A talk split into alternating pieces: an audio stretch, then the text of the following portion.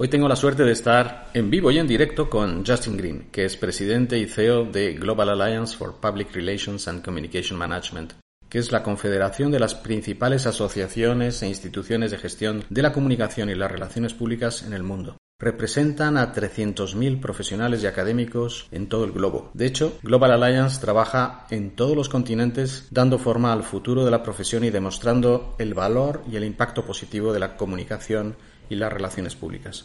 Desde Corporate Excellence, la verdad es que hemos tenido la suerte de trabajar de forma muy intensa junto a Global Alliance en el desarrollo del Global PR and Communication Model, que es una hoja de ruta que define el futuro de la comunicación y la gestión integrada de estos intangibles, y que ha sido creada a partir de una investigación global en la que han participado más de 1.400 profesionales de 47 países de todo el mundo. He tenido la oportunidad de dirigir este proyecto bajo mi rol como Academic and Research Director de Global Alliance y desde Corporate Excellence nos sentimos profundamente satisfechos de lo que hemos conseguido. Justin es una persona extraordinaria, con muchísima energía y con una clara vocación para hacer avanzar la función de la comunicación y los intangibles en un camino que nos llevará a una posición cada vez más estratégica. Tenemos muchos otros proyectos sobre la mesa para seguir avanzando juntos, entre otros el lanzamiento en inglés de Approaching the Future, nuestro informe estrella de tendencias en reputación y gestión de intangibles. Y hoy tendremos la oportunidad de compartirlo con todos vosotros. Hablaremos en inglés de Irlanda e inglés de Madrid. Prepárense, que vienen curvas.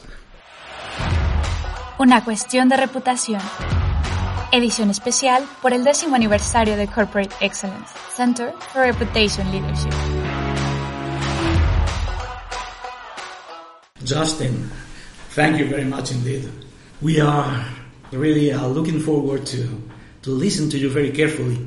We are extremely interested in your, in your opinions and uh, in your reflections about the evolution of uh, companies when managing their intangibles in their last 10 years. What is your opinion on that?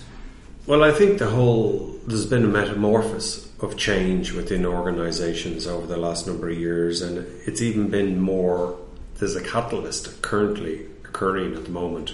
Whereas with the pandemic that we've seen, companies um, that were in a position where they had invested in intangibles and they had invested over the years have really seen the fruits of that be returned. And I think for other companies are struggling, currently struggling with it, but the report that uh, approaching the future, I think, encapsulates everything that not only a corporate organisation, but institutions, educational bodies, not for profit organisations, and charities even can embrace. And it's really the one stop shop in terms of intangibles and managing a reputational brand. And for anyone, it really is, couldn't have come at a better time. And I know that Corporate Excellence have been uh, publishing this report for the next six years or so. Mm-hmm. But I think you know, this is probably the time that will it will come to fruition. And I think the return on this report, the value of the report, is probably going to be more now than ever before. Well, thank you very much for mentioning the uh, approaching the future trends in reputation and uh, intangible management as you say, that it's a contribution that corporate excellence has done in the last six years. Well, basically to help companies and uh, other institutions to manage in a more professional way their their intangibles. And coming back to to reputation and intangibles, how do you see the evolution of uh, intangibles and reputation if we think of this period of ten years? Well, I think what we're going to see is, as I said, um, huge change um, that has been forced upon us with the pandemic, and there needs to be new ways of thinking, working.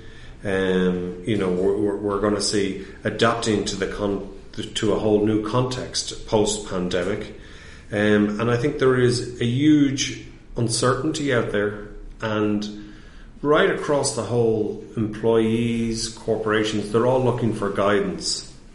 And in a lot of cases, we've seen the very strong brand, reputational brands that have invested, as I said, over the years.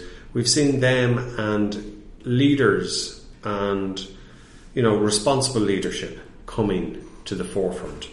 And I think that that will be rewarded now than ever before. But the key element is understanding and understanding how you approach the future and how you apply and understand the requirements of what an organization requires today uh, and ultimately you know providing for its stakeholders but not just providing the financial elements for stakeholders it's also involving the stakeholders and that's everything internally and externally um, I think the whole new communications models I think the models of the last number of years are all going to go out the window I think people will you know, the whole um, things like digitalization. Yes, digitalization, while it might have been one of those macro trends over a number of years that people knew it was coming, you know, nobody would have thought or changed.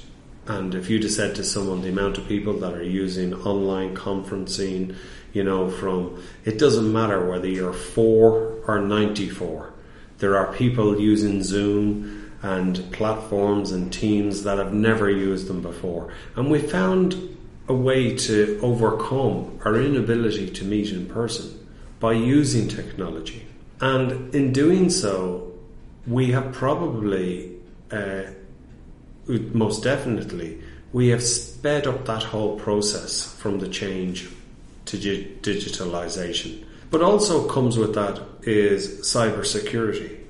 And people are now more dependent on using digital. And we can't expect people to move over to digital and as a, as a, as a day-to-day means of platform unless they have the assurance and unless that they believe in the companies that actually provide those services.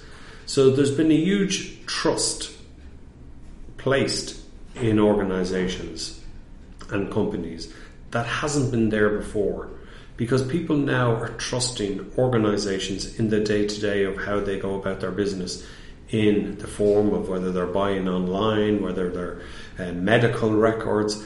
And I think there's a huge onus there on cybersecurity and those firms to repay that trust that people have invested in them by ensuring that their cyber security is second to none. And unfortunately, we have seen some incidences where it hasn't been up to standard and it's been taken advantage of. Because not only have um, our day to day lives been changed and, and in communications and the way about we go about business, you know, criminal gangs have also updated their systems and they have kept with the pace. So we need to ensure that any cyber security is a robust security because we owe that not only to our customers or our investors but also to our employees. And I think that all enhances the reputation, it builds the reputation, the employees become ambassadors of the company, and all that actually goes back to approaching the future trends in reputation and in, encapsulates everything within that report. And if you look at uh, you know, from remote work of an organization, if you're looking at corporate governance, if you're looking at the elements of the brand activations, um, and even long terms like the green economy, they're all in there. And what we need to do is rather than um, we need to work with the change, we need to embrace it rather than pushing it away because it's here to stay. And I would think that corporations, communications, um, organizations have probably are facing the biggest change in the last 20 years. We all remember the time of when the millennium was coming and we were all afraid that the computers were all going to break down and everyone was investing in making sure that their computer wouldn't as soon as it hit midnight in the new millennium that it wouldn't go offline.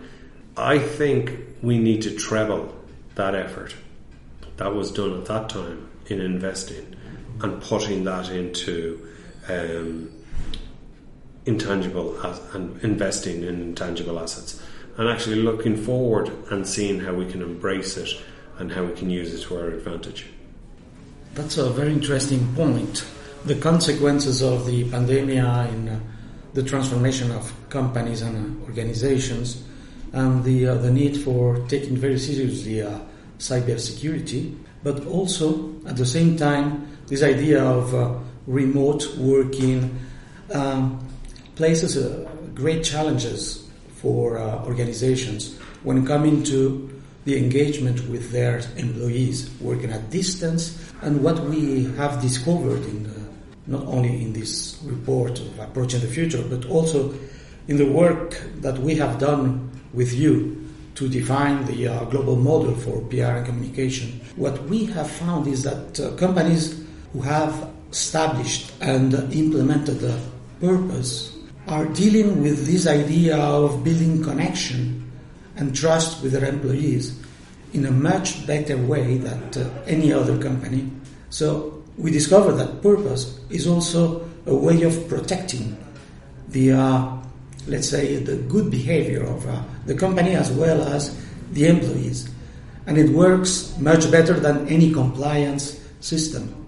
So it not only helps you in creating value, but also in protecting your value and your and your risks. It's like uh, discovering again the power of uh, internal communications and employee engagement.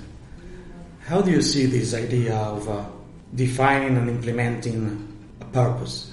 Well, I think the role is key for the communications person within an organization, and there does need to be a responsible leadership there, whether it's a CEO who buys into it, and I think it's a vital role um, for the whole organisation, right through from top management, middle management to new employees, and it's something that I think you need to bring the whole organisation with you, and also the external stakeholders, and in building and in implementing you know the your corporate your corporate purpose. You need to move away from just having definitions and actually activating them and implementing them. And that cannot just be the communications director. It needs to be the whole organization. So in a way i would see internal communications as probably as vitally as important within the implementation of actually implementing uh, changes within the organization. And, you know, there is new ways of working. Um, you know, the whole digitalization will continue, working remotely will continue.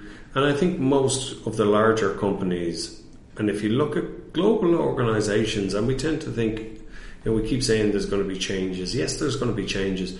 But a lot of the top brands and if you look at a lot of top brands, companies, corporations, global brands, they've already been doing this for years.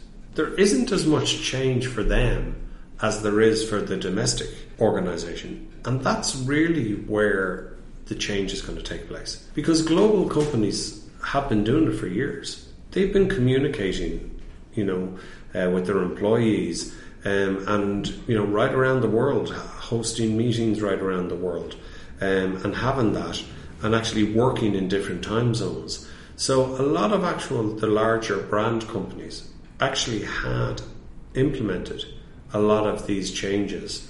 So for them, it's an easy role or straightforward.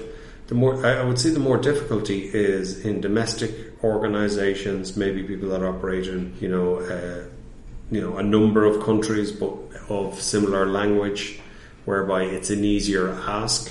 Um, whereas I think the big the, the, the bigger challenge is, is going to be domestically where you have indigenous organizations and that will find it you know more difficult to implement the new way of thinking because it's not going to go away and we like if you can see the changes that have happened in the last two years you know that's going to continue and we will be living with COVID, as they say, for a long time to come. So, you know, I think the other thing is is that you have to look at, and if it's not COVID, will it be something else? So I think you know people need to think beyond just about getting through COVID. There will be something else in the years to come, unfortunately. And as we've seen, the best placed organisations who have enhanced their reputation are the ones with strong leadership, you know, and a defined communications strategy that works internally and externally. Well, you see, the the purpose of corporate excellence is basically that one because uh, we feel that any company, regardless of its size, needs to uh, run in a professional way uh, the uh, management of intangibles, and that's the reason why we uh, make a lot of efforts in training professionals as well as developing uh, practical tools like the approaching the future report or more importantly even is the, the global PR and communication uh, model which is a kind of toolkit to learn how to manage in an integrated way purpose, corporate brand, reputation, communications, as well as connected intelligence. So I, I think that uh, the role of the chief communication officer is so important that we need to provide them with tools and with uh, uh, top training activities. Yeah, I, I, yeah, I, I, I totally agree with you. And even for a communications director or for a CEO, I think the coming together of the Global Alliance PR and communication model together with approaching the future and looking at the, re- the trends in reputation and intangible assets, then combined, integrated, is an essential Bible for the communications director. And it probably couldn't be more important than at this time and the change that we're going through. I would like to ask a final question because you know uh, we are celebrating our 10th anniversary, and I would like to, to have your opinion about uh, Corporate Excellence Center for Reputation Leadership. Well, to be honest with you, um, I I came across corporate excellence. I had heard great things in the communication industry across Europe, but really, um, it was in the United States that I really understood what corporate excellence was doing. And it was following a conversation there where people um, were actually discussing what corporate excellence was and what it stood for. And that conversation developed, and then from there, uh, Global Alliance and uh, partnered with Corporate Excellence on the PR and communication model. Hill is a, a, board member of Global Alliance, joined the board a number of years ago, which we're delighted about. And I think it's that integration and that understanding, and it was an understanding that Global Alliance had to understand corporate excellence. So people think, you know, when we talk about understanding, it's not just new projects or new ways of doing. It's also people that are in the same business understanding where and looking for synergies. And Global Alliance was a perfect synergy for corporate excellence in terms of the PR and communication model. And the effectiveness of it has been that over 45,000 people have participated uh, all over the globe, across all continents, uh, within the model, um, and it's been shared. And that in itself, no other single project has ever received that amount of engagement. Um, and combined now with uh, the approaching the future on the trends and intangible asset management net is another opportunity for Global Alliance and corporate excellence to grow. So, for me, um, while it's your 10th birthday, um, unfortunately, I've only I, I, can only celebrate the last four of them because in our of our partnership and our um, relationship.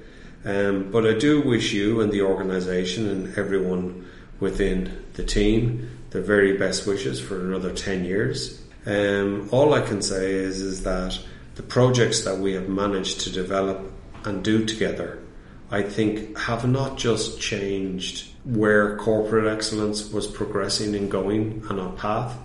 I don't think, and equally Global Alliance, and I think the coming together has benefited thousands of hundreds of thousands of people around the world with access to this free, essential information, which is not only information, but it's of a quality, robust quality that is second to none and that has been endorsed by institutions, not just in your home of Spain, but also globally, and that's right around the world. So, for me, on behalf of Global Alliance and the board, I'd like to wish corporate excellence another successful 10 years, and I'd like to hope that our partnership continues and that we can have many celebrations going forward. Thank you. Thank you very much indeed. It's been fantastic. This uh, the alliance that we set up has allowed us to have a, global impact, and uh, as a non-profit organization, we are really proud and grateful because uh, thanks to the Global Alliance, we are now having a wider impact on professionals and companies as well as NGOs and institutions. So we will continue for sure working together. Thank you. Thank you. Most enjoyable, Angel. Thank you and wish you and all your team the best. Has escuchado Una Cuestión de Reputación, conducido por Ángela Llosa. Te esperamos en nuestra conferencia anual el 25 de noviembre del 2021. Y si te gustaría saber más sobre la gestión de intangibles, te invitamos a visitar nuestra web en www.corporateexcellence.org.